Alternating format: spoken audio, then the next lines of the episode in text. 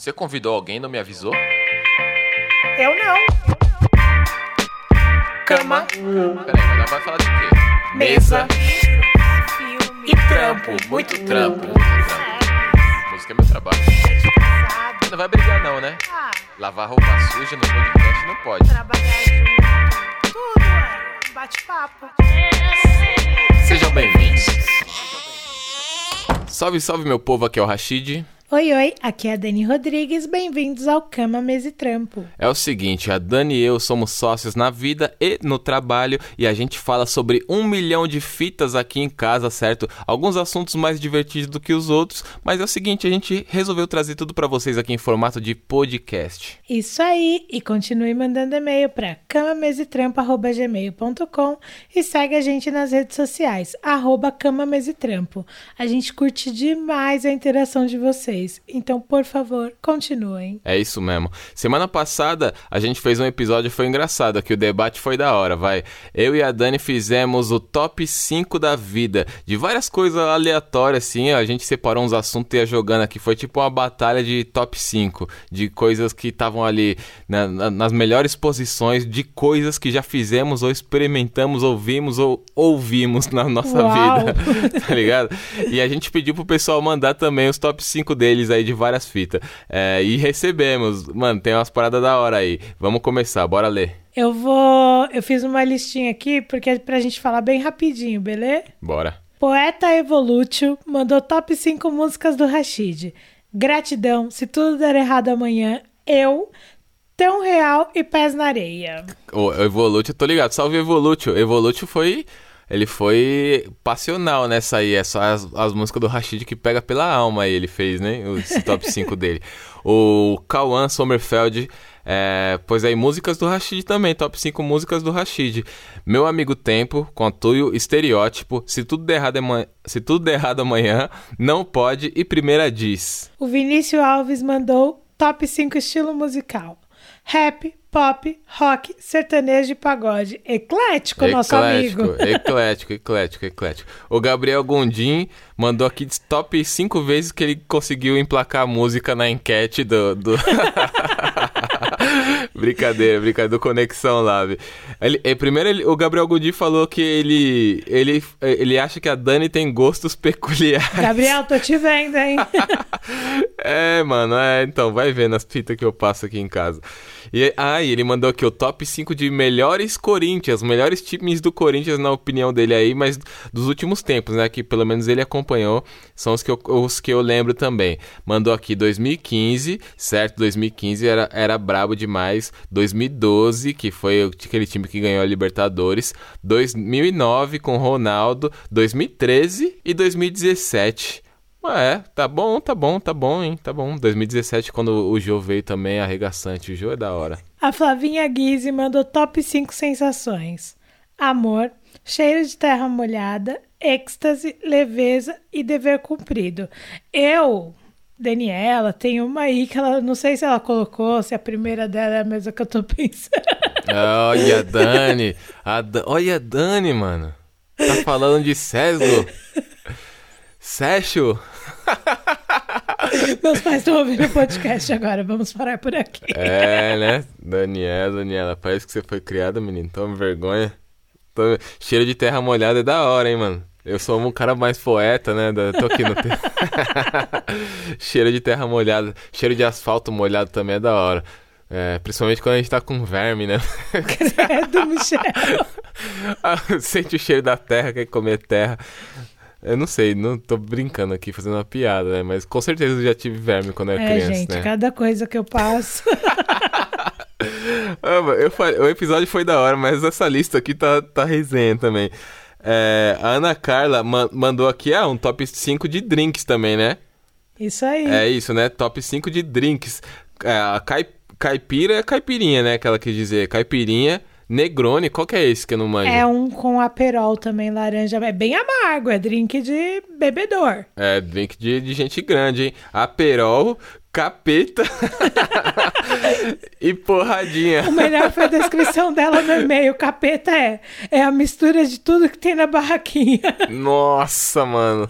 Aí é esse, esse aí bate, hein? Esse aí bate forte o tambor.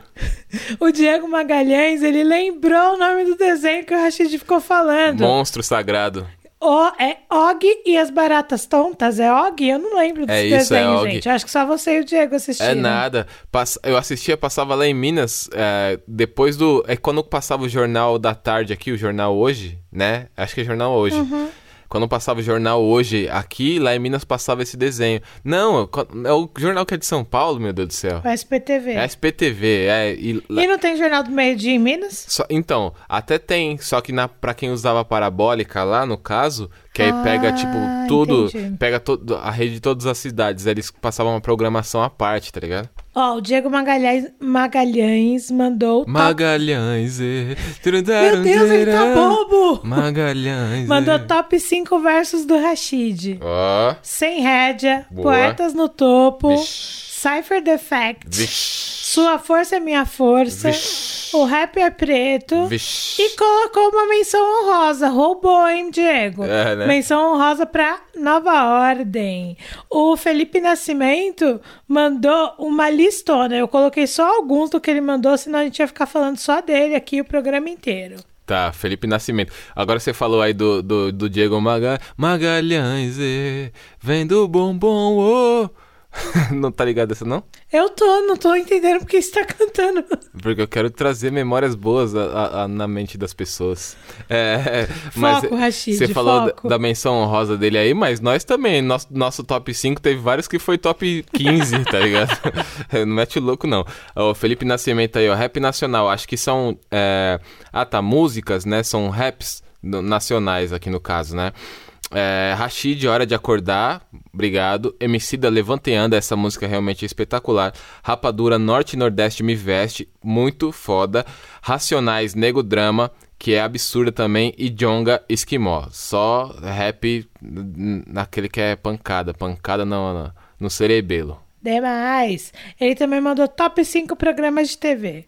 Boa. TV Globinho, Bom Dia e Companhia, Vila Sésamo, Sessão da Tarde e Castelo Ratimbom. Mas eu estou com uma dúvida. É. Como ele assistia TV Globinho e Bom Dia e Companhia? É. Eles É. eram concorrentes. Eu acho que você tá sendo um pouco. O cara é agente duplo, mano. Mas às vezes ele assistia em épocas diferentes. Pode ser. Mas a TV Globinho, o Bom Dia e Companhia começava mais cedo. A TV Globinho começava um pouco depois, eu acho. Ah, entendi. Eu acho que o Bom Dia e Companhia começava desde cedo, assim, Minha tipo... TV não tinha SBT. Tô Oito, oito, oito e meia, já tava passando já Bom Dia e Companhia. Já tava a Priscila e o Yudi lá gritando Playstation naquela época. é, e mandou melhores desenhos também aqui. Kiki Butovski. Muito foda. Eu amava Kiki Kiki Butovski. Butovski é demais. X-Men, Pica-Pau, Coragem, o Cão Covarde é demais. E Kailu. Kailu eu não lembro. É, é, acho que só fala Caiu, né? Não sei. Ah, Caiu. não sei. É aquele cabeçudinho lá do. Que tem aquele, aquele figurinha do WhatsApp que é caralho, tá ligado? Aquele molequinho de boné, bem um desenho infantil. Ah, já vi. Falei mó empolgado aqui, a Dani respondeu desse jeito. Enfim, né? É isso, gente. o Caiu também. É muito boa as indicações aí. Eu gosto das figurinhas do Pocoyo. É, pouco eu tô ligado. Pro... Ó, ele também mandou top 5 programas pra relaxar. Hum, A prova de tudo. tô falando. A culpa é do Cabral. Esse eu nunca vi. Ciência do absurdo. Também não conheço. Mayday, desastres aéreos, tô fora. É, então, é, esse, esse é foda porque a gente anda muito de avião, eu evito assistir esse aí. Não, também tô fora. Do coisa de desastre aéreo, tô fora. É. E Aeroporto São Paulo. Esse de aeroporto é muito foda. Esse de aeroporto é foda, hein, mano. Os pessoal, mano, os pessoal não, não sabe. É tudo pego no pulo, né, mano? Tem uns pessoal que fica em choque, mano. É contratado pra uma missão, mano, aí não, não- não- enfim, né? Os brasileiros é sempre engraçado, que eles metem o louco. O pessoal mete o louco, né, mano? É, tem uns episódios engraçados desse aí, mas realmente muito boa a lista aí, ó. Ó, é, a Nayara e o Kaique, que é- são um casal lá de Diadema, mandaram alguns top 5 aqui, certo? Vamos aqui começar com o Kaique, que ele mandou hambúrgueres e rap. Aí o moleque, né, falou minha linguagem, tio. Aqui é, é eu e ele aqui, ó. Eu e você, Kaique, olhando aqui, olhando no olho, no bigode. O- os melhores hambúrgueres pra ele. The Burger Map, eu não manjo. América, tá. Frank e Charles, tá. Também não manjo. Aí ele mandou aqui, ó, Feather Blade de Dublin. Olha ele, tio. Fino! Fino e o Honest Burger de Londres. Aí sim, tio. Eu já fiquei feliz que eu vi Diadema e falei, o mano rodou o mundo. Ele saiu de lá de Diadema, tio, rodou o mundo. É nóis, cara, é nóis. E aí ele mandou de raps também. Fórmula Mágica da Paz, Racionais, Cá Não Foi Tão Bom, do Sabotage, Click Clack Bang, que é do Conexão do Morro, baseado em fatos reais do Detentes do Rap e terceira opção do Trilha Sonora do Gueto. E a terceira opção era eu engatilhar a quadrada na cabeça e eu mesmo me matar. É, Meu Deus. é, esse, esse, som é, esse som é pesado, esse som é Acho que foda. essa época eu ainda não é. Não Gangueiragem. Daniel, gangueiragem. Você é Zona Sul, você cantava Racionais na perua. Para de me expor! Vamos lá, Nayara mandou top 5 sessão da tarde e top 5 vale a pena ver de novo.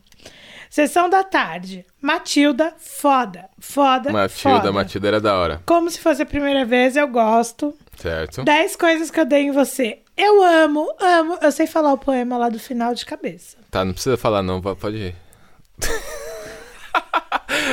Vamos aí, a introdução tá longa, mano. O bagulho é louco, tio. Ai, ai, viu? Um é hotel bom pra cachorro e sexta-feira muito louca. Esses nomes são clássicos. Sexta-feira muito louca é muito foda. E os nomes? Um hotel bom pra cachorro. Vamos lá, vale a pena ver de novo. Senhora do Destino, Chocolate com Pimenta, O Cravo e a Rosa, Da Cor do Pecado e Laços de Família. Eu já fui mais noveleira, hoje em dia eu ligo menos. Laços de Família era foi a- uma das novelas que eu assisti assim, pá, Tá mesmo na época. agora. Na época da minha adolescência eu chapava, Laços de Família. É, da Cor do Pecado assisti também e tal. Chocolate com Pimenta era divertido. Chocolate com pimenta. Vamos Tinha lá. a Mirna. Mirna! é, E ainda eu queria deixar um abraço pro Kennedy Anderson, que mandou um e-mail, mas eu não vou ler o e-mail dele aqui, ele vai me entender. Sara Souza e a Carol segredos. Cruz. Um Ok. beijo, gente! Muito foda aí, ó. Desculpa essa introdução gigante, mas na real ela já, já acaba fazendo parte especial do podcast, porque no episódio passado a gente falou que leria os top 5 que vocês mandassem e lemos, porque a gente fala e nós, nós fala e nós cumpre, entendeu, tio? O bagulho é louco. É, e é o seguinte, os e-mails foram demais. Obrigado pelo, por ter mandado suas listas aí dividido com a gente. Continue mandando sugestões de temas, comentários, é, críticas, salve, tudo mais. é, relatos da vida, relatos de vidas passadas, cartas psicografadas. A Dani Gó adora não, receber gente, isso. não manda nada sobrenatural, não, que eu tenho medo. Manda tudo no camamesetrampo.gmail.com e continua falando com a gente nas redes sociais, arroba camamesetrampo. Essa semana foi uma semana muito especial. O Rashid ganhou discos de platina das músicas do Tão Real. Eu fui indicada no Imans Music Event como uma das empreendedoras musicais de 2020. Nosso parça Emicida ganhou um Grammy, um Grammy com O amarelo. cara, o cara é gremiado, tio. Cê é gremiado. E ficamos aqui em casa papeando, conversando sobre como é bom você ter seu trabalho reconhecido, sobre a sensação que isso traz e etc. E aí, sabe como é, né? Papo daqui de casa, quando a gente acha que rende, vem pro podcast. Exato. E esse é o nosso tema de hoje. E lá no final do episódio, a gente vai puxar um segundo tema rapidinho, vai ser só uma passagem, mas que é um assunto que a gente precisa falar também. Bora lá? Bora lá. Vamos lá. Vamos falar sobre premiações, sobre reconhecimento, sobre promoções para quem trabalha no mercado corporativo ou em, em empresas em geral e tudo mais. Eu quero, eu quero que a gente converse também de um jeito que a gente consiga deixar a, a ideia toda ampla também, né? Não fique só no âmbito artístico do Grammy, do, M, do, VM, do VMB, do, enfim, do Miau, né? Não tem mais VMB, faz muitos anos já, Rashid. É, mas eu quero que a gente consiga traduzir essa ideia para um âmbito geral da vida cotidiana de todo mundo. Pode ser o, o Grammy, o Oscar ou a promoção, tá ligado? Ou, ou o aumento de salário. É sobre reconhecimento. Mas a gente realmente puxou essa pauta aqui para nossa mesa por causa de tudo que aconteceu aí nas últimas semanas, né, em relação, em relação a prêmios. As, as coisas positivas, no caso, que aconteceram nas últimas semanas. A gente teve o prêmio Multishow e alguns dos nossos amigos levaram premiações ali. Teve aquele momento icônico para mim, que foi aquela tríade, foi aquele hat-trick, né, que a Jupe do Bairro ganhou como artista revelação. O Rico da Laçã ganhou como can melhor canção do ano, né, com a Braille, e o Emicida ganhou álbum do ano com Amarelo, né? Aí depois a gente teve o próprio Emicida ganhando o Grammy, é, que foi absurdo. É, lá no MTV Miau, que já tinha ocorrido, é, a gente teve indicações de vários artistas de rap. A gente teve a Drica, que é uma grande parça nossa, indicada ali também. É, logo com seus primeiros trabalhos já conseguiu essa indicação, que eu acho absurdo, de, de foda, assim, da hora demais. A Dani com essa indicação no WME. O Rashid tendo aí, a- ganhando suas, suas placas de platina, entendeu? Pipa voada duas vezes platina e sobrou silêncio, platina. É, muito foda isso depois de já ter recebido lá a, a- a a dupla platina da bilhete, né? Eu fico me sentindo no Sabadão Sertanejo, tá ligado? Lembra desse programa? Quando eu recebo, você veio aqui receber o seu disco de ouro. Tá ligado? Mas é muito louco isso. E, e ainda tem um assunto ainda, né, que acaba sendo um pouco mais amplo por, por, por ser uma pessoa com uma fama mundial, que é o Lewis Hamilton, né, que acabou se transformando no maior piloto aí da, da história, tá ligado? É o piloto mais premiado da Fórmula 1 na história. E ele é, tipo, muito mais jovem do que o, o piloto que tá em segundo lugar. Então, provavelmente o recorde dele É o, vai é o ser... Schumacher? Era o É, Schumacher. Esse, a Carol que vai, que vai poder comentar bem esse aí, que ela que é fã de Fórmula 1. Nossa, a Carol é fã de Fórmula 1. A Carol é super eclética. Ela, ela é eclética também. É igual o Vinícius ali que mandou a lista dele de, go- de, de estilos musicais. Mas, enfim, Carol, você depois pode comentar aí se a gente estiver falando alguma besteira. Mas o, o Lewis Hamilton acabou de se tornar aí o cara mais premiado da Fórmula 1, né? E um cara novo, um cara preto.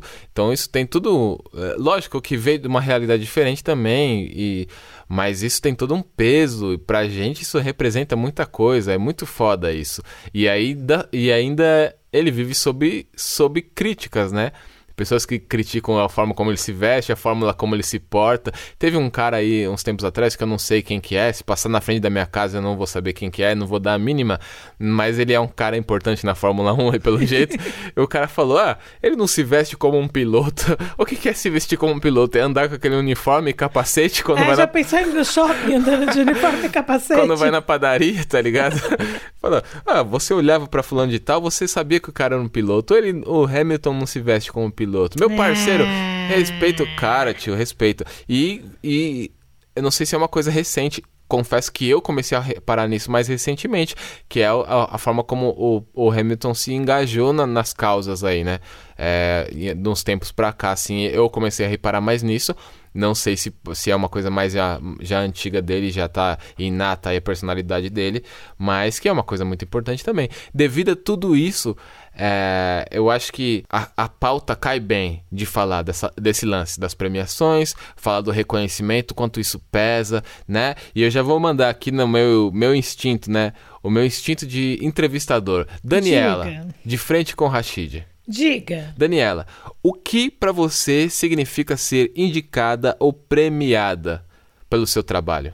Eu acho que é muito importante você se sentir reconhecido pelo seu trabalho. Eu venho do mercado corporativo, né? Eu já falei disso aqui algumas vezes.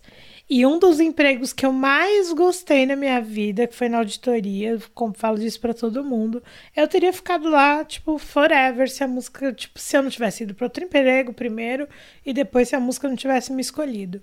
Mas era um emprego que pra mim eu, eu gostava muito do que eu fazia, eu gostava muito da empresa, eu gostava muito do meu salário. Então tudo funcionava Isso é muito bom. isso- bem. E eu gostava muito do seu Vale Refeição. Meu vale refeição. então, assim, tipo, era muito legal trabalhar lá. E o motivo que eu saí depois de dois anos e meio foi justamente porque, tipo, eu já estava lá dois anos e meio e eu não era promovida. Então, aquilo pra mim passou, perdeu sentido. Por mais que eu gostasse de estar lá, eu estava me dedicando, eu estava me desenvolvendo as coisas estavam acontecendo e a gota d'água pra mim foi quando entrou uma pessoa que tinha exatamente a mesma escolaridade que eu, tinha, tava se formando, tinha acabado de se formar igual eu, só que ele não tinha a experiência que eu tinha dentro da empresa e ele entrou pro cargo que eu queria e me mantiveram onde eu estava. Então aquilo foi para mim a gota d'água. E aí você se sente pequeno dentro daquela situação, né? Tipo, tô falando do ambiente corporativo. E aí, eu acho que tudo isso mexeu muito com a minha cabeça na época. Eu saí de lá muito abalada psicologicamente, mexeu muito com a minha autoestima. Sim. Você ficou desmotivada. Fiquei completamente desmotivada. E isso atrapalhou até, tipo, eu vinha de bons empregos minha vida toda, tipo, eu dei muito certo com isso, assim, não sei o que aconteceu, a sorte que eu tive, mas eu entrei, meu primeiro emprego foi para trabalhar de recepcionista numa escola de idiomas. Aí eu comecei a faculdade enquanto eu estava lá, e aí eu fui pro meu primeiro estágio já era uma boa empresa, o segundo era uma boa empresa, o terceiro uma boa empresa. E aí, tipo, fui passando de multinacional em multinacional, eu tive muitos bom, muito bons empregos, assim, sabe? E aí, esse emprego, por mais que ele fosse ótimo, ele acabou com a minha autoestima nessa parte de. Corporativa. Corporativa, exatamente. Tanto que eu fiquei assim, falei, vou ficar uns tempos sem trabalhar, e fiquei uns três, quatro meses em casa sem fazer entrevista, sem nada, pra eu voltar. E aí, quando eu voltei também, foi tipo, foi meu último emprego antes de eu trabalhar com música. E eu, me, eu aprendo rápido, eu sou esperta, assim, não sei, tipo, não, não vou falar que sou inteligente, que eu sou super gênia, mas eu sou esperta, eu sou rápida. Você é muito inteligente. Eu sou uma pessoa muito rápida. E aí eu me desenvolvi rápido. Eu fiquei exatamente um ano no meu último emprego. E eu já tinha subido de cargo uma vez quando eu pedi demissão para trabalhar com música. Então, tipo, olha a diferença. Esse era o nível que eu vivia até ali. E aí, tipo, esse emprego me atrapalhou. E aí, trazendo isso para o mundo da música, eu tava pensando aqui enquanto eu falava que eu fiz o podcast Fast Forward. A gente fez falando sobre o mercado da música antirracista em um outro momento. Nem foi no agora que a gente também precisa falar disso. Mas é, eu falei que o, o que mais me doía dentro do mercado da música é eu fazer tanto. Eu trabalhar, eu ser empresária de um artista que conquista tantas coisas, que tem tanto alcance, que tem tantos fãs, que tem uma trajetória tão bonita e eu não me sentia parte do mercado. Eu me sentia invisível. Certo. Tipo, por isso essa indicação no WME, eu já tinha sido indicada em 2018, não venci, mas só de ter sido indicada já foi muito especial para mim, porque tem, sei lá, quantas empresárias no mercado da música fazendo grandes trabalhos. E são cinco indicadas. Sim. Então, tipo, para mim ser indicada já era uma grande vitória. E eu acho que isso é muito importante da gente falar aqui também. Lógico. Porque a gente tá falando de muitas pessoas e você tá entre cinco já é uma grande coisa. Lógico, lógico que é. E eu, eu, eu tô pensando uma coisa boba aqui, mas. Desculpa, esse, esse é meu papel aqui, interromper com coisas idiotas. Mas eu tô imaginando o momento que alguém for te apresentar e falando assim: ela é empresária, podcaster, duas vezes indicada ao prêmio WME Empreendedora do Ano. Ela é Dani Rodrigues. Não, e aí, tipo. E agora eu fui. Aí em 2019 rolou tudo que rolou comigo. Eu fiquei fora, tipo, eu fiquei fora das redes sociais de verdade. Então as pessoas não sabiam o que tinha rolado comigo.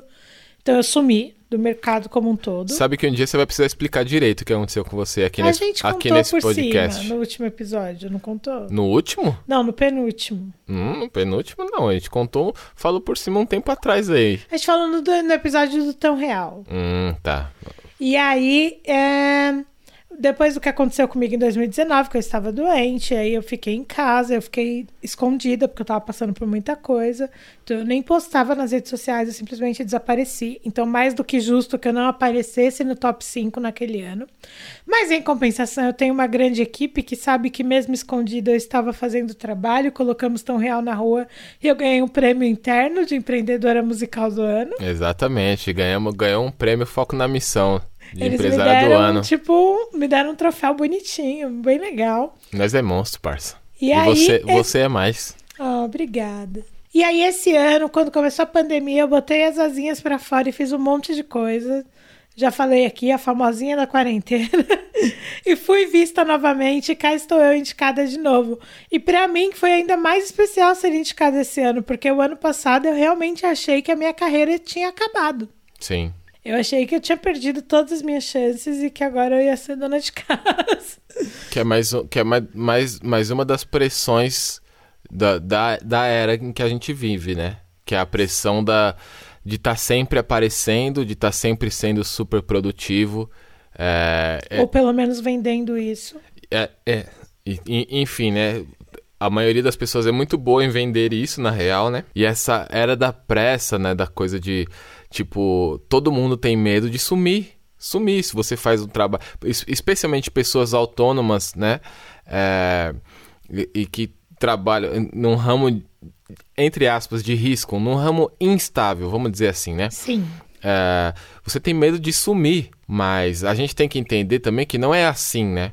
E eu acho que isso já, já fica ligado aqui ao próximo, porque assim, eu não tenho muito o que acrescentar na sua definição de o que, que é ser premiado. É, é isso, né? É isso. Eu acho que É ter seu trabalho reconhecido, é você ver seus esforços. As pessoas estão enxergando meus esforços. Exato. Às vezes é um elogio, às vezes é uma pessoa que você não espera vir falar bem do seu trabalho pra você, às vezes é um comentário em algum lugar que você leu, às vezes é alguém que te citou, às vezes é alguém que te falou bem de você pro chefe, é, sabe? São coisas desse tipo. Reconhecimento, eu acho que é, tudo isso são pequenas premiações e a gente pre- precisa, nova- novamente, vamos pular lá naquele assunto de um dos primeiros episódios, né? A gente precisa aprender a celebrar mesmo essas pequenas premiações que a vida dá, né? Porque não é todo mundo que vai ganhar um Oscar, que vai ganhar um Emmy, que vai ganhar um Grammy. E, e aí que tá, minha próxima questão. E se você não ganhar? Né? Se você não ganhar, significa que você é, não é, que você não deu o seu máximo, que você não. Sabe, que você. É, você é, a síndrome do, do impostor estava certa, que você realmente é uma farsa. Eu acho que não. Claro que não. Porque, como a Dani acabou de falar, é, é- a- ela aqui, né, não, concorrendo ao WME, são cinco pessoas indicadas. E num grande de- montante de mulheres que, que estão empreende- em- empreendendo é, na Na música. Né? E são apenas cinco pessoas indicadas. E, então tem muitas pessoas incríveis que ficaram de fora disso aí. Infelizmente, né? Porque essa é, é- tem que ser assim no caso, né? Infelizmente, talvez a gente conheça essa pessoa no ano que vem ou no próximo ano. É, não significa que essa pessoa não. Ah, não, você não merece, você não tem talento, ou você não conseguiu essa, essa promoção. A mesma coisa pro seu trampo lá atrás quando Sim. você ficou completamente desmotivada. Mas aí tem um tem um, um limiar da coisa, né? Que é a gestão de pessoas. é, o seu chefe também, ou, ou a sua chefe, ter a sensibilidade de te entender é, enquanto pessoa, enquanto colaborador e perceber, ah, peraí, essa pessoa não está mais contente ali, eu preciso que ela fique, continue motivada. O que precisa para motivar essa pessoa? Tá ligado? Se essa pessoa tá ali, ela tá batalhando por essa vaga, eu trago uma, alguém que vai passar na frente dela, essa pessoa vai, obviamente, ela vai ficar completamente desmotivada. Eu vou perder essa pessoa, tá ligado? Talvez, então tem esse limiar, essa coisa que talvez o seu chefe não tenha tido essa, ou sua chefe não tenha tido essa, essa sensibilidade, que eu acho que é necessária ter quando se fala de liderança e gestão de grupo, né? Mas tem o caso de que não significa que você não era a pessoa para a vaga, você não tinha um talento, você tem várias coisas envolvidas nisso aí, inclusive padrões da sociedade, Com racismo, certeza. machismo, várias coisas aí que, que é, poderiam estar envolvidas naquela decisão ali daquele momento, tá ligado? Então, assim, é, só antes de passar a palavra para você para a sua réplica, Daniela, é, eu, eu acho que a gente tem que pôr isso em mente. Eu vivo num cenário, num, num ambiente completamente competitivo, né? O mercado da música é um ambiente de competição. É, e não quer dizer competição de, ah, eu quero que o outro se lasque, eu quero que o outro se foda. E não é isso, na real, tá ligado? Porque eu tenho muitos dos meus amigos que teoricamente seriam meus concorrentes quando estão lá na prateleira, um CD do lado do outro, né? Mas são, são boa parte dos meus melhores amigos são essas pessoas. E nada me alegra mais do que olhar para um, pra essa prateleira e ver todo mundo ali, lado a lado Sim. sabendo de, de onde cada um veio, o que cada um passou, sabe? E aí se passa alguém ali, compra o CD do outro, não compra o seu, não significa que você é menor. Não significa que você não é, que você não representa, que você não pá, que você não vai dar certo, sabe? E o nosso cérebro sempre vai tentar nos pregar essa peça. É aí entra a síndrome do impostor o nosso cérebro, é, o nosso coração, o, o nosso lado passional também vai tentar nos pregar essa peça de que, tipo, putz, tudo que eu tô fazendo, hum, tá sendo em vão, porque ninguém. Não, a pessoa comprou o outro CD, não comprou o meu. Ai, eu não fui indicado a, de, a determinado prêmio. Ai, eu não ganhei a, a platina ou eu não consegui a promoção. Mas na real, é, não, né? É, acho que não pode ser o principal termômetro para o seu talento, assim, você usar somente isso de referência, só isso de, de parâmetro, só isso como o sarrafo principal da sua vida que vai subir ou descer é ganhar determinado prêmio, determinada promoção, determinado reconhecimento. Eu acho que não dá. É, essas coisas são ótimas quando vem, mas a gente não pode, elas não podem ser a coisa vital quando a não gente pode começa. ser o fator determinante para você ficar bem, né? E não pode ser a, a, o fator determinante para você começar a fazer o que você faz ou o que você quer fazer. E eu, eu te ouvindo, assim, eu fiquei pensando, né? Porque tem o, o Kanye West, ele... Bom, gente, Ih, é Kanye. West. Mas teve uma premiação que ele fez um discurso sobre isso e o discurso dele foi muito legal, porque ele falou assim, tipo, tem milhares de excelentes artistas fazendo excelentes discos, excelentes músicas, excelentes clipes o ano inteiro, pra no final do ano a gente se matar pra ser cinco indicados e sair um vencedor. E todo o resto vai pro lixo, sabe? Que que é isso? Uhum. Eu não sou bom, minha arte não é boa porque eu não tô entre os cinco, porque eu não sou o cara que levou o troféu. E isso ele falou enquanto ele recebia um troféu dele. E eu acho que é muito importante a gente também ter consciência disso. É, tem, quando eu dou minhas palestras, minhas aulas, que eu tô falando agora É bastante. porque ela é assim, né? Ela é palestrante, ela é empreendedora, ela é duas vezes indicada ao WME. Para! e aí, é, eu sempre falo isso, que quando você faz as coisas focado no prêmio ali, tipo, acaba que você não. Você tira a sua personalidade, você tira a sua. Você tira a naturalidade do negócio, da, da sua arte, da sua função, do seu trabalho. Se você tá focado naquilo ali, no prêmio, no reconhecimento, ponto. Sim. Agora, quando você faz o que você acredita, com tudo que você pode, e você entrega o melhor com a sua cara ali, o seu melhor, e que tem a sua identidade ali, é a hora que chama a atenção das pessoas. E a gente entendeu isso com a diferença na época que a gente lançou A Coragem da Luz e lançou Crise, por exemplo. Uhum. E aí eu posso falar, tipo, do nosso trabalho, porque a gente, durante muito tempo, a gente sofreu internamente por não sentir esse reconhecimento em alguns pontos. E quando as coisas começaram a ser vistas, a ser faladas, mais do que ser vistas, né? Porque quando as coisas começaram a ser faladas, aí todo mundo falou dos momentos que a gente achava que ninguém estava vendo a gente. Sim. Nossa, porque eu lembro quando você fez aquilo, porque eu acompanhava quando você fez aquilo. Nossa, quando vocês fizeram tal coisa, foi incrível. Eu você fala, nossa, as pessoas estavam vendo, só não era o momento ainda, ou só, Só naquele... não, só não estavam comentando, né? É, só não tinha virado o assunto ainda. Então, tipo, isso tudo ensinou muito pra gente e a maturidade, né, gente? Tipo, a gente tá nisso aqui há mais de 10 anos. E a maturidade também. Então, tipo, nos últimos três anos, em 2018, eu acordei e falei: eu vou fazer meu trabalho, fazer o melhor trabalho que eu puder fazer, porque eu sou bom no que eu faço e foquei no bagulho e deu tudo muito certo. Foi tipo 2017, 2018 ali com crise. E aí foi quando eu comecei a botar a cara nas coisas e findei indicada lá no WME no final do ano. E foi uma grande surpresa em 2018, de verdade. Esse foi um negócio tipo, "Ah, meu Deus, eu fui indicada, eu não acredito. E aí, quando em 2019 eu fiquei doente logo no começo do ano, e isso se arrastou pelo ano inteiro, foi uma rasteira tão grande que eu falei, Ninguém nunca mais vai me ver, gente. Eles me deram a chance. E eu desperdicei, porque eu consegui a vitrine que eu tentei a vida inteira. E agora que todo mundo olhou pra mim, eu sumi. E aí, em 2019, eu já não estava focada nisso, porque eu achei realmente que não daria. Em 2019, não. Em 2019, eu estava em casa. Mas em 2020, eu não achei que seria possível conseguir de novo chegar a uma indicação, chegar a ser tipo uma referência de mercado. Sim. Mas eu sabia que eu tinha capacidade para realizar o trabalho que eu já realizava. Então, vou fazer minha parada porque agora eu sei que eu faço bem. Sim. Então, eu estava, de certa forma, mais confiante com o trabalho, mas não pensando também em indicação ao prêmio. E aí, quando chegou no final do ano que eu fui indicada, tipo, não vou falar que foi uma grande surpresa como foi em 2018, porque eu realmente estava fazendo muita coisa e começaram a falar muito no meu nome no mercado. Então, era uma coisa que, tipo, poderia acontecer. Mas eu fiquei muito feliz porque eu falei, gente, tipo, olha aí, eu, tipo, eu realmente estou sendo vista. As pessoas estavam vendo tudo que eu fiz nos últimos 10 anos. Eu não Exato. estou sendo indicada pelos últimos três meses. Eu estou sendo indicada pelos últimos 10 anos, pelo, pela trajetória e pelo caminho que eu trouxe até aqui. E eu acho que pra gente, esses discos de platina, que eram coisas que eu até tuitei hoje, gente, porque você via lá no Sabadão Sertanejo.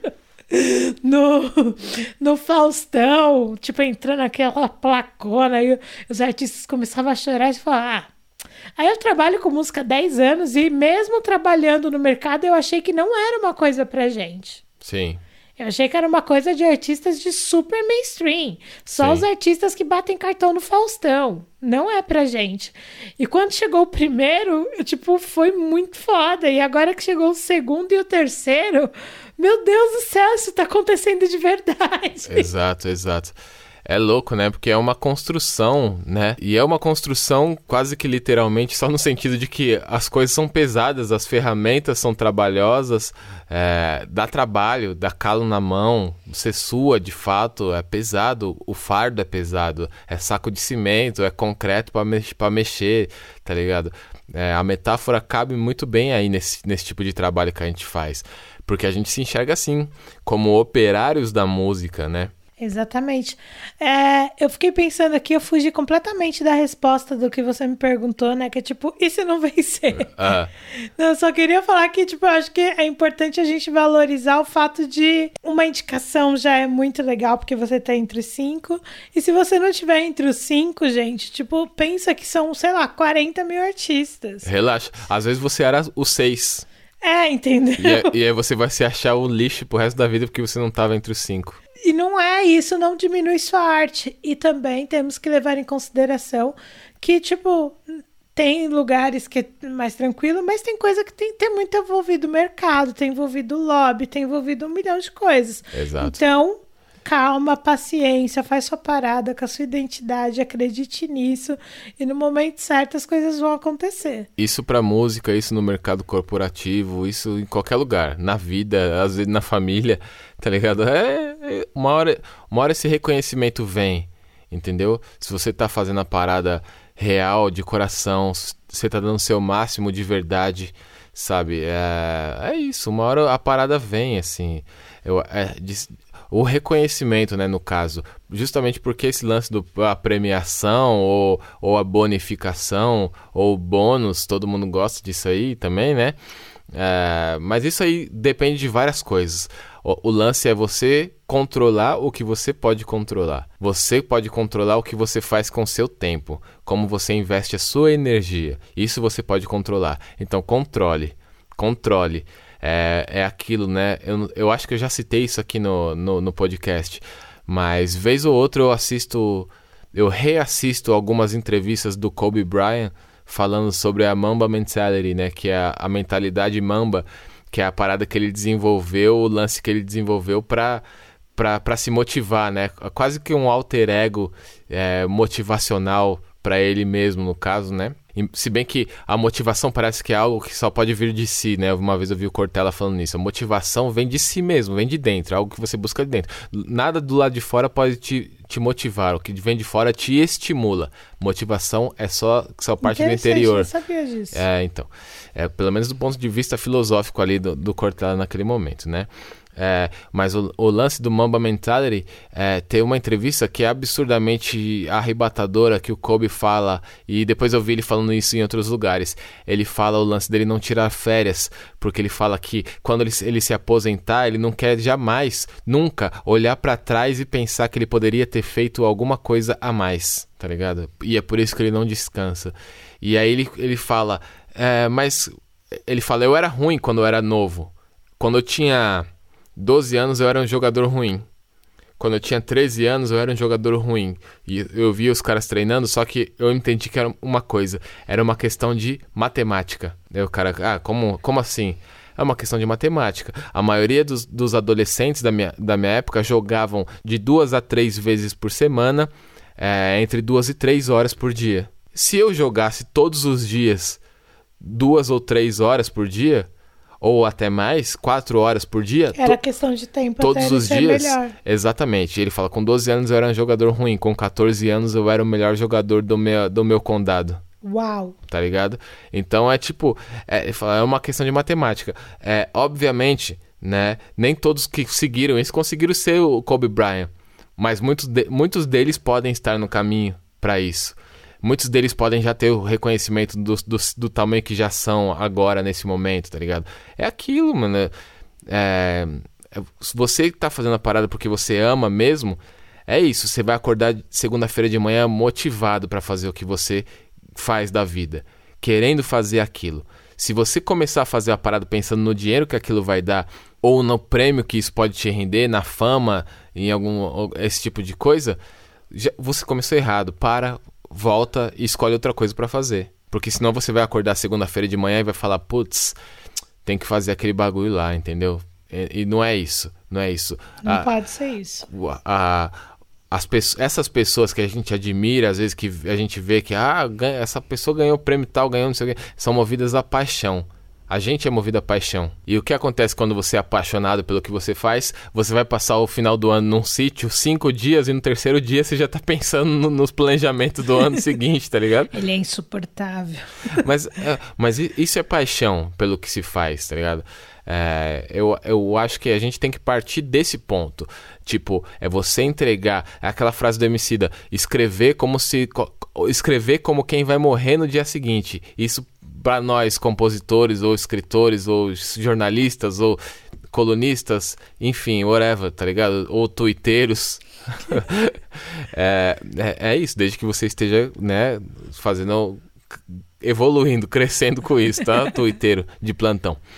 É, é isso. E pra você que trabalha na sua área, é, é trazer pro seu mundo, trazer essa parada pro seu mundo. Porque se você não ganhar, ano que vem tem outro. E no outro ano tem outro. E no outro ano tem outro. E no outro ano vai ter mais um. E no outro ano vai ter. É assim, a vida inteira vai ter um bagulho que você vai ter essa opor- oportunidade, tá ligado? O que não dá é às vezes a gente tá tão aficionado por ganhar alguma coisa, um prêmio, uma promoção, uma bonificação, um aumento ou uma medalha, e aí quando a gente não ganha aquele ponto, tudo, desm- tudo desmorona, tudo acaba. O que não pode é isso. E tem uma coisa que tipo acontece muito no mercado da música, mas eu acho que vale muito geral também, que é porque tem as exceções da regra. A pessoa que começou ontem já tá lá no num cargo super bom, tá ganhando mó dinheiro e tá fazendo não sei o que lá.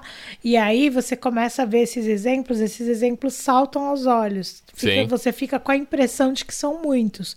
Mas para cada um desse tem 100 que tá igual, tipo, que tá fazendo, que tá correndo igual você. A cada 100 que conseguem, quantos milhões desistem, já diria o poeta, entendeu? Qual poeta? É o rachidão da massa, né? O famoso chidão, ou shid. E aí, eu acho que a gente tem que tomar cuidado para não se deixar. Não, não se deixar cegar por essas situações, sabe? Porque é o que acontece muitas vezes também. Eu tenho. Eu até falei com o Rashid esses dias que me preocupa muito que às vezes eu converso com o pessoal do mercado da música, assim, uma galera, ah, vai dar mentoria, vai conversar, e a pessoa tá, lançou a segunda música e tá, ai, meu trabalho não tá dando certo. O Rashid começou a escrever aos 13 anos, lançou a primeira música em 2008. Sabe quando veio o primeiro hit, hit mesmo, milhão, de você olhar e falar, meu Deus, até onde, vai- quando que vai parar de girar esses números? Foi em 2017 para 2018. Na verdade, a explosão da bilhete mesmo foi em 2018, já tinha quase um ano que ela tava na rua. E isso depois de quase. ah, Eu tinha. ah, Nessa época eu tinha o quê? Umas 180 músicas lançadas, eu acho. Sim, então assim, foram 10 anos pra gente chegar no lugar que a gente tá hoje. E aí, uma das mentorias, a pessoa pegou e me perguntou, ela falou, ai, que, tipo, eu queria saber sua dica pra, pra, tipo, pra ter a autoridade que vocês têm no mercado hoje, né? Pra, tipo, ter o respeito, pra ter conquistado o que vocês conquistaram hoje. Tempo. Experiência e tempo. Exato. Tipo, eu, Daniela, que cheguei depois, que não é o bagulho que eu sonhei minha vida inteira, nada disso, estou aqui há 10 anos. E agora essas coisas estão acontecendo. Exato. Então, tipo, muita calma, você tem que tirar a pressa do teu caminho. Se o seu bagulho é, tipo, viver, se o seu bagulho é viver da sua parada, se o seu bagulho é fazer o que você ama, tipo, ah, é desenhar, é escrever, é compor, é cantar, Tipo, se você, o que você quer fazer, realizar seu sonho e conquistar pessoas com sua arte, devagarzinho dá. Agora, se você achar que não, vou lançar duas músicas aqui, daqui dois meses minha conta vai estar transbordando dinheiro e eu vou comprar uma Ferrari, ah, amigo. Aí cê, mas aí, tu- aí você também não queria fazer arte, você não queria ser músico, você não queria ser artista, você não queria fazer arte, você não queria queria fazer Ferrari. música. Você queria, é, você queria ser famoso, você queria ser rico. Aí eu acho que tem outros caminhos mais fáceis aí, tá ligado? Pra você seguir, que provavelmente vai, vai, vai dar mais dinheiro, inclusive, de um jeito mais fácil. Sabe que você pode seguir aí, tranquilo.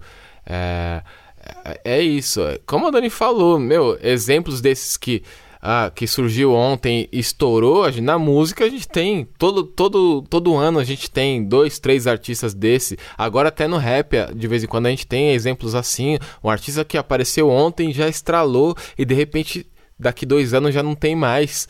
Entendeu? A- acontece, hoje em dia a gente tem até no rap isso aí, coisas que a gente tá acostumado a ver na música pop. Mas se você começar a usar essa- essas pessoas como parâmetro é, para o que você quer, você tem que entender. Você é a, é a mesma coisa que aquela pessoa quer, é o que você quer também. Você quer fazer aquilo ali? É, é aquele lugar? Ou, ou você está querendo outra fita? Você está querendo uma carreira de 30 anos, de 35 anos, uma carreira de 50 anos, igual Caetano Veloso e Gilberto Gil? Ah, se, você, é, se é isso que você quer, o caminho não é aquele, é outro caminho. Então você tem que entender o seu caminho, tá ligado? E eu acho que eu ressaltei isso muito no, no outro episódio que a gente falou sobre nossas conquistas, né? É, e eu vou falar aqui de novo, que a gente tem que aprender também a, é, a reconhecer as nossas próprias vitórias, sejam elas pequenas ou sejam elas grandes grandiosas, maravilhosas, absurdas, mas as pequenas também, porque são as pequenas, a- a- são os tijolinhos que a gente vai com, é com os tijolos que nós faz a parede, entendeu? Você não vai chegar e colocar a parede, a não ser que seja a construção lá dos irmãos da obra, que eles chegam com, aquelas madeiras e a parede quase completa. Mas você não vai começar, não vai chegar e já pôr a parede de uma vez. É com tijolo que você faz, que você faz a parede, é com a brita que você faz o concreto, tá ligado? É isso. É, então a gente tem que aprender a valorizar esses, a- as pequenas coisinhas também, tá ligado? Tipo, ah, mano, eu lembro a primeira vez que a gente teve os 5 mil plays na música em 24 horas. Aquilo foi a- o ápice. Foi o ápice da coisa pra gente naquele momento. Nossa, foi demais. E a gente comemorou. Você lembra como a gente comemorou quando o KLJ falou meu nome lá no, no, no programa Freestyle? Eu lembro. que a gente saiu pulando no quarto, é disso. Sabe o que, que é isso? Porque isso é paixão. É paixão, é você estar tão apaixonado pela sua parada que quando você tem esse reconhecimento que teoricamente é pequeno pra muita gente, mas aquilo ali era um ídolo falando meu nome num programa. Entendeu? Então aquilo representava pra mim, eu estou chegando, eu estou certo. Porque eu acreditei na minha visão no começo e eu apostei tudo que eu tinha na minha visão, toda a minha energia. Quando você tava falando na primeira parte, eu lembrei de, do dia que eu fui ver uma aula da Paula Lavigne no som.você lá. Eu vi que ia ter a Paula e eu pedi pros meninos para deixar eu assistir. Era uma aula fechada. Eu falei, gente, a Paula Lavigne, eu queria ver ela, é referência do mercado, né? Empresária do Caetano Veloso, gente. Desde sempre. Sim. Referência de mercado. E aí eu falei, não, e deixa e eu esposo assistir. também, eles podiam fazer um podcast, né? Podia. aí eu falei, não, deixa eu assistir a aula. Aí os meninos me deram o link do Zoom lá pra eu ver. Aí eu entrei, e aí, como os meninos me conhecem, falaram, Dani, faz uma pergunta pra ela. Aí eu peguei e falei, não, não quero fazer pergunta não, só manda um beijo pra ela. Aí eles me falaram, ah, a Dani tá aqui, te mandou um beijo. Aí ela pegou e falou assim, a Dani, a Dani é minha amiga, né, a gente troca figurinha. E assim, eu converso com a Paula eventualmente, a gente, eu peço conselhos e dicas pra ela, muito raramente, porque ela é muito ocupada, eu tenho vergonha de chamar pessoas ocupadas. Eu tenho vergonha de ficar falando com pessoas importantes. E aí eu não falo tanto com ela. Mas eu me senti muito importante, porque, tipo, ela é uma grande referência de mercado e falou de mim desse jeito. Foda. E eu lembrei da primeira vez que eu vi a Paula, foi muito marcante pra mim, porque, tipo, a gente não conhecia ela. E a gente foi no show do Caetano com, com o Emicida na época. E o Emicida levou a gente no camarim no final, porque ele já conhecia. Sim. Aí quando a gente entrou no camarim, Tremendo. Tremendo, tremendo. E o Caetano nem tava no camarim nessa hora. Eu acho que ele tava lá pra dentro. Tinha acabado de, de terminar o show. E aí tava a Marta no camarim. Ela era ministra da cultura na época. Eu não conhecia a Paula, eu estava sentada no cantinho, tipo, meu Deus, o que, que eu estou fazendo aqui? Só vendo aquele movimento. A Paula me pegou pela mão, me levou para perto da Marta e falou: Marta, essa aqui é a Dani, empresária do Rashid. Tipo assim, ela sabia meu nome, sabia o que eu fazia. E eu voltei pra casa, eu só sabia falar disso. A Paula sabe quem eu sou, a Paula sabe o que eu faço, ela sabe quem eu sou. Isso é muito bom. Isso é reconhecimento. Isso, exato. E é isso que a gente precisa entender, que, tipo, essas pequenas coisas são reconhecimentos. O Fiote, hoje, ele é uma das pessoas mais importantes do mercado da música no Brasil.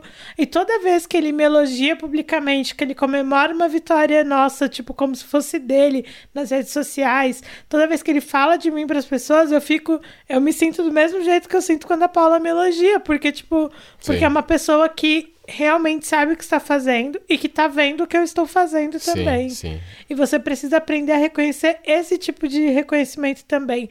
A absorver eles, porque eles vão te motivar, vão te estimular a continuar seu caminho, né? Exatamente, exatamente. E é, é, é, saber diferenciar, né, também. Porque às vezes você vai ganhar um barato que, no nosso caso, vai. Que às vezes vai ser um troféu na sua estante. Mas uma coisa dessa aí, às vezes também vai mexer com você de um jeito que vai, tá ligado? Vai dar aquele remeleixo, aquele, aquele baculejo na sua vida que vai te jogar pra frente, entendeu? Às vezes mais do que o troféu. E quer dizer que o troféu também não tem valor? Não é isso. Tem valor, tem o seu valor. É que tem diferentes formas de reconhecimento. né? Exato, é- e é só a gente saber dar o valor devido para cada coisa e dar o valor devido principalmente para nós mesmos, nós mesmos. Tá ligado? Maravilhoso. Demais, é isso. E para você que ficou até aqui, você vai ganhar um prêmio também, certo? Que é a satisfação de coração, a gratidão da Daniela Rodrigues e do Rashid. Da hora. E antes de acabar, a gente tem um recado especial para vocês. Eu sei que estávamos falando de quanto a semana passada foi boa, os últimos dias tinham sido bons por causa dessas coisas. Porém, somos brasileiros, somos pessoas negras vivendo nesse país, Brasil, maluco, e não temos paz, não temos. Na última semana ficou todo mundo, nem sei que palavra falar, chocado por causa da barbaridade que fomos obrigados a ver passando em loop na TV, em todos os jornais, na internet, do Beto Freitas sendo brutalmente assassinado no Carrefour. Primeiro lugar, eu sinto muito pela família dele ter que passar por isso. Meus pêsames para vocês. E a gente queria deixar aqui no nosso podcast toda a nossa indignação com tudo isso que vem acontecendo no Brasil, a gente precisa parar com isso. A gente precisa parar de ver os nossos sendo espancados, sendo assassinados, sendo violentados verbalmente e fisicamente só por causa da sua cor ou por causa de estereótipos que foram pré-concebidos na cabeça das pessoas, porque não é justo, não é certo, não dá, ninguém aguenta mais, gente, ninguém aguenta mais. E, bom, é, eu só queria deixar aqui toda a minha indignação e desejar que a família do Beto Freitas se recupere o mais breve possível dessa dor, passe por isso da forma mais branda que for possível, porque ninguém merece isso. E se nós estamos chocados, imagine as pessoas que conviviam e amavam ele, né? E que haja justiça ali nesse caso, né? Que haja, que haja justiça. É, é o seguinte, né, família? No dia 19 de novembro de 2020, é véspera do Dia da Consciência Negra no país.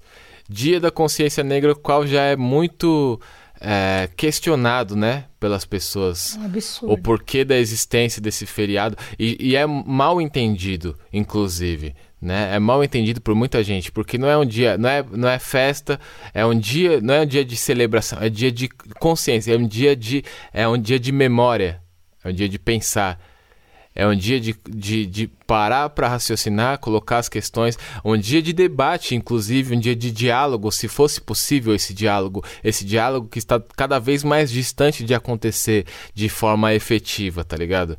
E aí, no dia 19, véspera desse dia, é, aconteceu esse, essa atrocidade animalesca com o, o Beto Freitas lá em Porto Alegre. Tá ligado? E sim, e sim, eu vi, eu vi muita gente, muita gente correndo igual rato, desesperado, pra achar motivos pra defender o que aqueles policiais fizeram. Policiais que não deviam nem estar trabalhando ali. Eu li por aí, já li várias matérias falando que estavam trabalhando de forma é, irregular.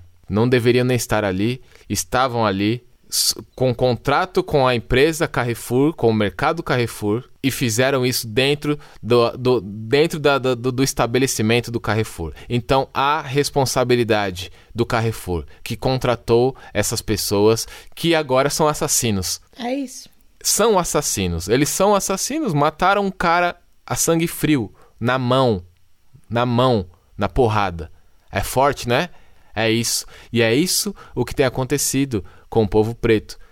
Desde que foi tirado do seio da sua terra natal, os nossos ancestrais lá atrás. E aí de lá pra cá, só violência, violência e ódio, violência e ódio tentando interromper, tentando atrapalhar, tentando apagar a história, tá? É, Em 1888 o que aconteceu foi um despejo, um despejo. É isso, é isso. O, o, eu, eu tenho lido algumas coisas e os sociólogos é, estudiosos da época chamam isso do grande despejo. É o grande despejo que aconteceu naquela época. Inclusive, é, o Rui Barbosa queimou documentos oficiais que, eh, que registravam a escravidão no Brasil. Ele queimou esses documentos. Ou seja, Pra apagar a história das pessoas. exatamente. E aí tem o hino, o hino da, o hino da, é não sei se é o hino da bandeira, né? Que tem os hinos, né? Tem vários hinos, hino da independência, sei lá. Tem um dos hinos aí. Procura aí no, no Google aí, família. Que, que, que é de 1890, dois anos depois da, da, da escravidão ter sido abolida, teoricamente, né? É, e no próprio hino fala que parece que nem escravidão houve aqui em país tão nobre.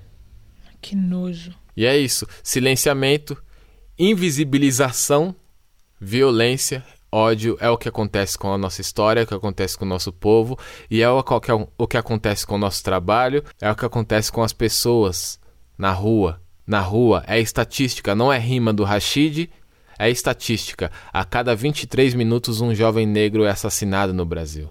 Um absurdo. E sabe uma coisa que é importante dizer? Gente, não se enganem. Ninguém puxou ficha policial de ninguém. Tem filmagem de todos os momentos, ninguém viu nada. Poderia ser qualquer um, tipo, qualquer pessoa. Poderia ser meu marido, poderia ser meus primos, poderia ser qualquer um dos meus amigos no supermercado. Aquela cena clássica de segurança ficar te seguindo enquanto você tá no mercado para ver se você não vai pegar nada. E aí você perde a linha. E aí você discute com segurança e poderia ser ali. Você é uma pessoa que, tipo, que não tem passagem na polícia, que não se vê fazendo nada disso, poderia ser espancado porque você ficou puto porque estava sendo perseguido dentro do mercado. Então a gente não pode deixar passar nesse caso para não dar espaço para outros. É por isso que a gente, quando fala de política aqui, a gente fala é para acabar com esse discurso retrógrado que a gente está vivendo. A gente tem que acabar com isso. A gente está retrocedendo. Não é possível que a gente esteja em 2020, a gente esteja retrocedendo. Não podemos deixar isso acontecer, gente. Não podemos deixar isso acontecer. E é o seguinte: poderia ser qualquer um de nós, assim como foi um de nós. Tá ligado? Assim como foi um de nós e tem sido vários de nós. Foi assim com o Beto, foi assim com o João Pedro, foi assim com a Ágata, foi assim com o Douglinhas do Jardim Brasil, foi assim com os meninos que levou 111 tiros no carro no Rio de Janeiro, foi assim com o músico pai de família que foi que levou 80 tiros, atiraram 80 vezes contra o carro dele. Foi assim. Sabe que, quem eram essas pessoas? Eram os nossos. Esses eram os nossos. Eram os nossos. Tá ligado? Essa é a nossa. Como a Dani falou, é, a gente queria deixar registrada a nossa indignação, né? Porque em meio a tantas coisas boas acontecendo né? Tantas coisas boas também, enfim, né? Premiações, né? Acontecendo individualmente, no coletivo a gente continua passando por isso.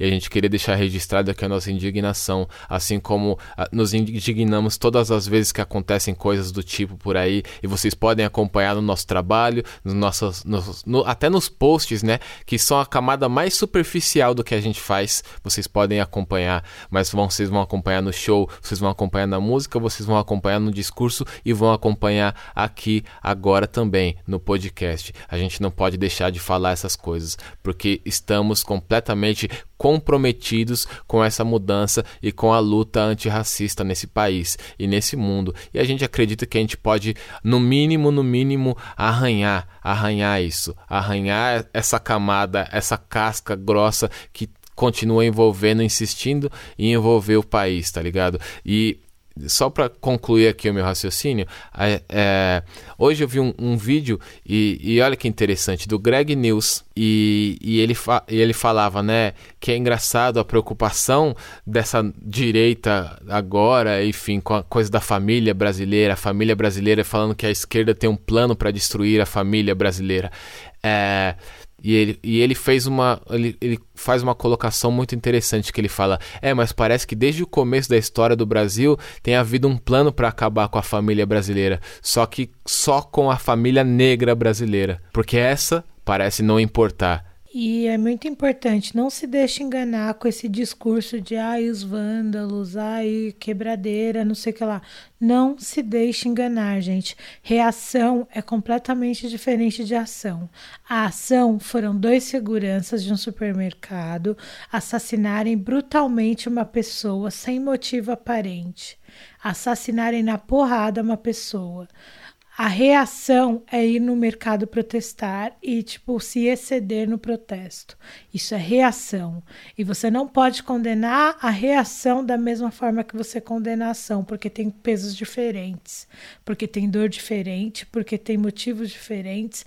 E Infelizmente, a gente está numa sociedade capitalista, ao contrário de mais uma mentira que é contada por aí, não se deixe enganar.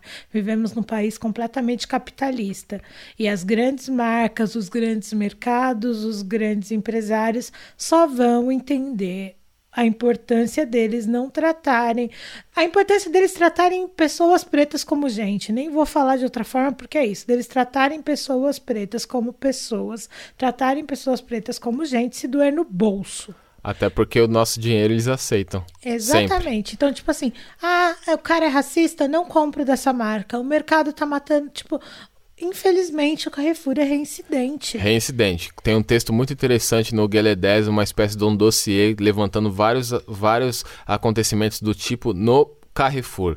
Podem procurar lá, no Guelé 10. Então, só, o Carrefour só vai tomar uma atitude real quanto a essa situação se doer no bolso.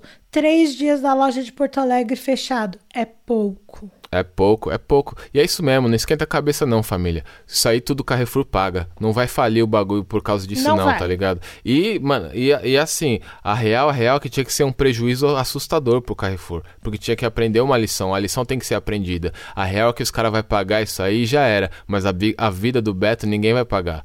E a vida das outras pessoas e a autoestima das outras pessoas que foi infligida lá também, ninguém vai pagar tá ligado? Ninguém vai pagar, não é possível pagar. Agora essas vidraças, essas vitrines aí, tá ligado? Vocês que acham mais importante essas vitrines, tá mais preocupado com isso do que com o acontecido com a vida do irmão que foi perdida lá em Porto Alegre, mano? Me desculpa, mas você tá completamente errado completamente errado na sua posição de ser humano nessa terra. É melhor separar e dar uma pensadinha nos seus conceitos, certo? E é isso. Não perca a capacidade de se indignar. Não perca a capacidade de se indignar. E é isso por hoje, minha família, certo? Luto, pedimos justiça por Beto, justiça pelo povo preto, e é isso. Paz. Até a semana que vem. Até semana que vem.